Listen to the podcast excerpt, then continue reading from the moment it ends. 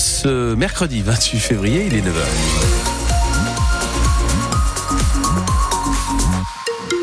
Les infos Louise Buins.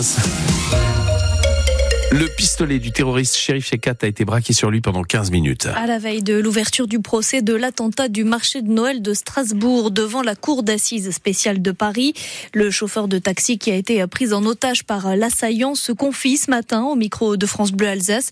Cinq ans plus tard, Mostafa Salan se souvient de chaque seconde. Il arrive avec une main qui est dissimulée sous sa veste, en même temps avec un regard noir. Il rentre dans la voiture, il ferme la porte, et là, il transpire beaucoup, il est nerveux, et il m'ordonne d'y aller euh, dans le quartier du Nudorf. Et on fait à peu près 200 mètres, et là, il m'annonce la patate chaude. Je viens de faire un attentat à Strasbourg, je viens de tuer 10 personnes, j'ai tiré sur des militaires, je crois que j'en ai tué et blessé des militaires, je suis blessé. Et là, il pointe l'arme sur moi. Il me dit à partir de maintenant, c'est fini pour toi. Tu vas rester avec moi. Ce soir, on va aller mourir ensemble. Et j'ai compris qu'il fallait pas le contrarier, euh, surtout ne pas flancher. Et à ce moment-là, je, je, me dis, euh, il faut que je reste. Euh, il faut pas que je flanche. Il faut que je garde mon sang-froid, analyser la situation, réagir et si c'est possible, c'est de le neutraliser. Ça, je sais faire. Le témoignage de Mostafa Salan. Le choix de la date peut surprendre, mais c'est cette semaine que la mairie de Strasbourg a décidé de présenter les nouveautés de l'édition 2024 du marché de Noël. Pour installer leur chalet, les exposants devront respecter plusieurs critères. On vous donne euh, tout en détail sur francebleu.fr Alsace. Après une large adoption à l'Assemblée nationale fin janvier, c'est au tour du Sénat de se prononcer sur le projet de loi pour constitutionnaliser l'IVG. Mais ce n'est pas forcément gagné. Cyril Ardo, c'est une question de mots choisis qui risque de coincer. Dans la version des députés adoptée fin 2022, il était question de droit à l'IVG.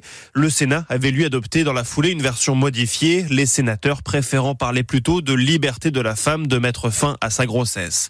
Problème, dans le cas d'une révision constitutionnelle, les deux chambres doivent adopter le même texte à la virgule près.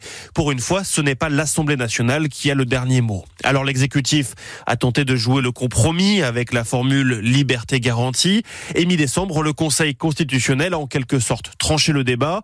Droit ou liberté, la portée est la même, ont estimé en substance les sages. De quoi rassurer les associations féministes qui réclamaient initialement le terme droit à l'IVG, mais acceptent le terme liberté comme le seul chemin possible vers un vote.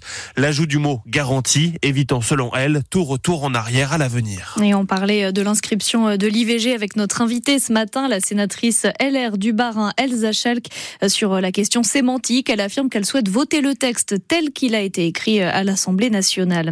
Eux se battent pour euh, le retour de la ligne de train entre Guebwiller et Bolviller et ça fait 50 ans que ça dure. Euh, selon un collectif d'habitants, la suppression de cette liaison est une aberration écologique et un frein au développement culturel et touristique du Florival. À deux semaines de la fermeture de Parcoursup, une alerte de l'Académie de pharmacie. Elle s'inquiète du manque d'informations à destination euh, des futurs bacheliers. Les étudiants pharmaciens sont de moins en moins nombreux. Il y avait plus de 1000 places vacantes en 2022. Si vous avez plus de 80 ans ou que vous êtes fragile, sachez que le gouvernement annonce une nouvelle campagne de vaccination contre le Covid. Elle démarre euh, mi-avril.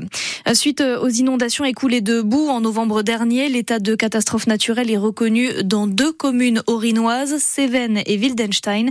Ça va permettre aux habitants de débloquer des fonds pour réparer les dégâts. Une cruelle défaite pour le Racing. Mais oui, les Strasbourgeois sont éliminés de la Coupe de France. Ils se sont inclinés hier soir. Quatre tirs au but à trois après un match match nul, zéro partout euh, face à l'Olympique lyonnais. En quart de finale de cette compétition, Luc Dreosto, le Racing confirme qu'il est dans une mauvaise passe. En panne de confiance et d'inspiration depuis trois semaines, les Strasbourgeois avaient un plan simple, préserver leur cage avant tout. Patrick Vieira a aligné cinq défenseurs, ça a plutôt bien marché. Les joueurs du Racing ont été solidaires, appliqués, ils n'ont pas fait d'erreurs grossières qui ont plombé leur dernier match. Il y a certes une forte domination lyonnaise, quelques frayeurs, comme ce corner direct de Benrama sur le poteau. Le Racing a tenu. En revanche, il a manqué de justesse et d'ambition pour prétendre marquer. Score final zéro partout. C'est donc au tir au but que s'est joué le sort de ce quart de finale. Le plan était parfait jusque-là, mais malheureusement, ce sont des joueurs expérimentés qui ont craqué.